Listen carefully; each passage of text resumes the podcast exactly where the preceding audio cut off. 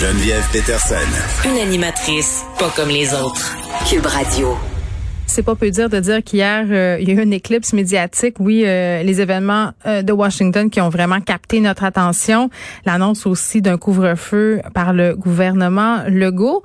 Mais ça fait qu'on est passé à côté d'une rare bonne nouvelle et on en parle avec André Noël, qui est collaborateur ici à l'émission et que je retrouve pour la première fois depuis la nouvelle année. Donc, vous me permettrez de lui souhaiter une très bonne année 21. Salut André. Bonjour et bonne année euh, à vous, Geneviève, et aussi à tous les auditeurs. Merci.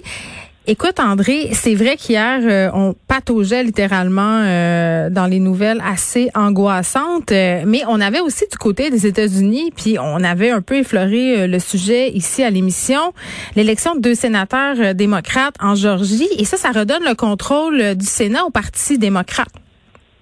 Exactement. Puis euh, c'est une information qui est extrêmement importante. Puis enfin, une bonne nouvelle. Oui, euh, ça fait du bien. Joe Biden, oui, effectivement, on en a parlé. C'est pas que les médias n'ont pas parlé, mais ça a vraiment été éclipsé par euh, l'assaut de cette bande de, de voyous sur le capital, puis aussi le couvre-feu ici. mais Joe Biden avait absolument besoin de ces deux sénateurs-là pour donc reprendre le contrôle du Sénat, le Parti démocrate, et c'est extrêmement important pour ce qui est de sa politique euh, climatique. Alors, c'est intéressant de voir que c'est des élections locales, mais qui ont rarement eu un, enjeu international, euh, finalement un enjeu très important. Et puis, euh, au bout du compte, l'avenir du climat de la planète repose en partie sur la, la mobilisation des électeurs noirs dans cet État du sud des États-Unis on doit une fière chandelle à militante, Stacey Abrams, qui a mobilisé des milliers de Noirs pour voter, plus particulièrement pour voter démocrate. J'aimerais ça parler d'elle euh, tantôt, si on a le temps. Oui, ben écoute, euh, disons d'abord euh, un peu quelques mots sur le Sénat, qui est la Chambre haute du Congrès, parce que c'est assez compliqué tout ça, puis on comprend mal parfois les pouvoirs qui sont incombés à cette Chambre-là et comment ça se goupille tout ça. Là. Oui, mais essentiellement, le pouvoir, si on regarde au niveau fédéral, il y a le président mm-hmm. et il y a le Congrès. Le Congrès est divisé en deux. Ça veut dire qu'il y a la Chambre des représentants, qui sont comme les députés, et puis euh, il y a le Sénat. Euh, bon, autant la Chambre des représentants que le Sénat, euh, ceux qui votent les lois fédérales. Mais le Sénat est encore plus important parce que c'est lui qui doit donner son accord aux nominations faites par le président pour les membres de son cabinet, des secrétaires qu'on appelle ici des ministres. Et euh, le président ne peut pas ratifier des traités, faire des choix importants sans le consentement du Sénat. Alors, le Sénat est composé de 100 sénateurs, soit deux sénateurs pour euh, chacun des 50 États. Hmm. Jusqu'à maintenant, le Sénat était dominé par les républicains, puis dirigé par euh, Mitch un politique qui est très proche du lobby du pétrole, du gaz et du charbon.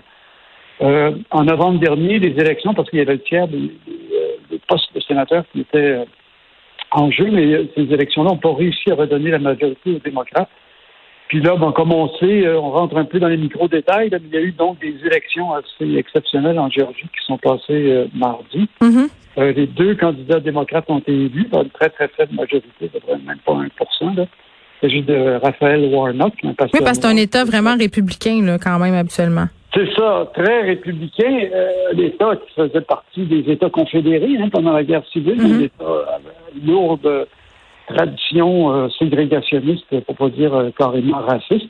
oui, puis on l'a vu, euh, le drapeau des États avant la Confédération hier circulait beaucoup là, au Capitole parmi les manifestants. Exactement. Ouais. Oui, effectivement, c'est quelque chose qui est malheureusement encore très fort dans la culture américaine, notamment malheureusement dans la population blanche du Sud, des États du Sud. Alors, mm. en tout cas, toujours est-il que le Sénat, maintenant, est composé, va être composé de, désormais de 50 démocrates puis 50 républicains. Dans cette situation-là, la balance du pouvoir va être détenue par Kamala Harris, la vice-présidente. Et puis, Mitch McConnell va perdre son poste de, chef du Sénat. Ça va être dirigé par euh, un démocrate, euh, Schumer, qui, euh, qui a la volonté de s'attaquer à la crise climatique. Ben oui, puis parce que c'est quand même assez spécial de se dire que même si Joe Biden euh, a été élu président des États-Unis, sans cette ascension au Sénat, il aurait eu carrément les mains liées pour mettre en œuvre son plan environnemental. Exactement. Alors on sait que Joe Biden a l'intention de euh, reprendre le poste, si on peut dire, des États-Unis au sein de l'accord de, Paris. On se souvient que Donald Trump avait décidé de retirer les États-Unis. Oui, il a claqué à la porte.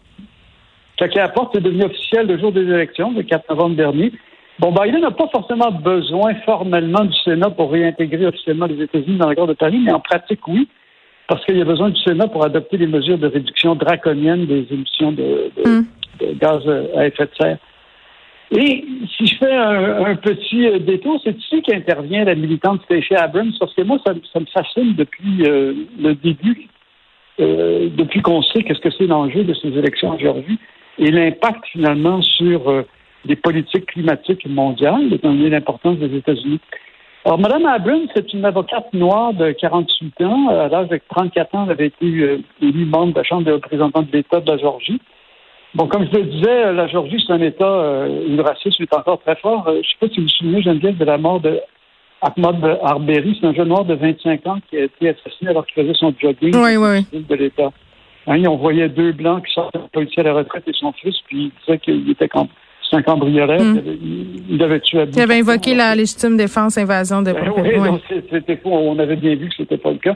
Alors, en 2018, Mme Abrams a tenté de se faire élire comme gouverneur d'État, ce qui aurait été une première pour une personne noire en Georgie. Elle a perdu par 50 000 voix contre le secrétaire de l'État, Brian Kemp, mais durant les six années précédentes, Brian Kemp avait retiré plus d'un million de personnes des listes électorales, en bonne majorité des Noirs. C'est un gros problème aux États-Unis. Il y a énormément de Noirs qui ont été retirés des listes électorales notamment par des efforts des républicains. Puis en vue des élections de novembre dernier, Mme Abrams, sous son réseau d'organisation, ils ont réussi à enregistrer 800 000 électeurs, encore une fois en bonne partie des Noirs.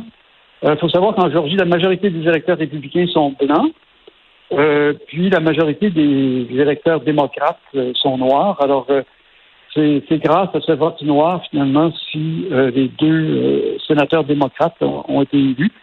Et c'est grâce donc en bonne partie à Mme Abrams et euh, à son équipe. Alors, en exagérant un petit peu, là, mais à peine, on pourrait dire que la planète en, entier doit, devrait remercier Mme Abrams. Oui, on, lui doit, euh, on lui doit une fière chandelle parce que je voyais un, article un peu plus tôt cette semaine. Là, on le sait, là, depuis le début de la pandémie, la question environnementale a été euh, évacuée de l'espace médiatique, bon, de façon bien évidente. Mais avant qu'on plonge dans la crise de la COVID-19, c'était un enjeu planétaire. c'était le gros dossier, mais le réchauffement climatique ne pas arrêté en même temps que la contamination par la COVID-19 de la planète au complet, là? Mais non, effectivement. Puis je dois dire, je veux dire, moi, que bon, très, on, traverse une époque très trouble avec la pandémie. Euh, on a tous hâte de s'en sortir. C'est une crise extrêmement grave. La crise climatique, à mon avis, est encore plus grave. Ben oui. Euh, je veux dire, c'est juste même ce qui se passe. Euh, on a vu le mois de novembre était le mois le plus chaud j'en ai enregistré, le mois de décembre aussi j'ai du plaisir à marcher euh, dehors aujourd'hui. Il fait beau, il fait chaud, ou guerre, là, mais c'est complètement anormal. Puis, il y a des données qui sont extrêmement inquiétantes qui viennent d'un sommet d'un observatoire, surtout au sommet d'un volcan aux États-Unis. C'est le volcan de Mauna Loa à Hawaï, mm-hmm. où depuis 60 euh, ans, on calcule la teneur euh, en CO2 de l'atmosphère. Ça se calcule par partie par million. Alors, euh, dans les années 60, euh, c'était 310 parties par million. Et là, maintenant, euh, on est rendu à 400, pas, loin de, enfin, plus 414 parties par million. En 14 ans, ça a augmenté de 14 parties par million, c'est-à-dire on augmente de 2 ppm par année. Et on se dirige allègrement vers une augmentation à 500 parties par million.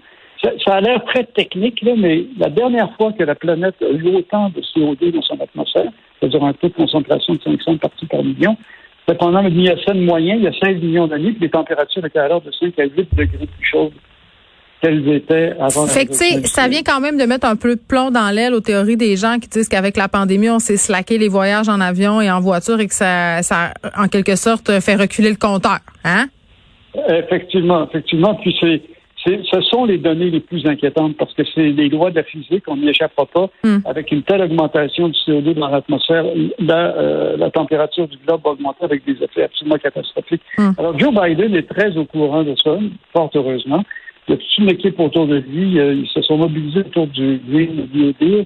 Euh, il a décidé de nommer euh, John Kerry, l'ancien secrétaire d'État sous Obama, comme responsable de la lutte contre le climat, contre la crise climatique aux Nations Unies. Alors, c'est des bonnes nouvelles, mais en autant, il a absolument besoin du Sénat, donc, pour pouvoir aller de l'avant dans une réduction massive des émissions de, gaz à effet de serre aux États-Unis. Merci beaucoup, André, même si tu as fait élever mon niveau d'éco-anxiété. oui, On se retrouve très bientôt. Merci beaucoup. On se retrouve. Au revoir. Merci.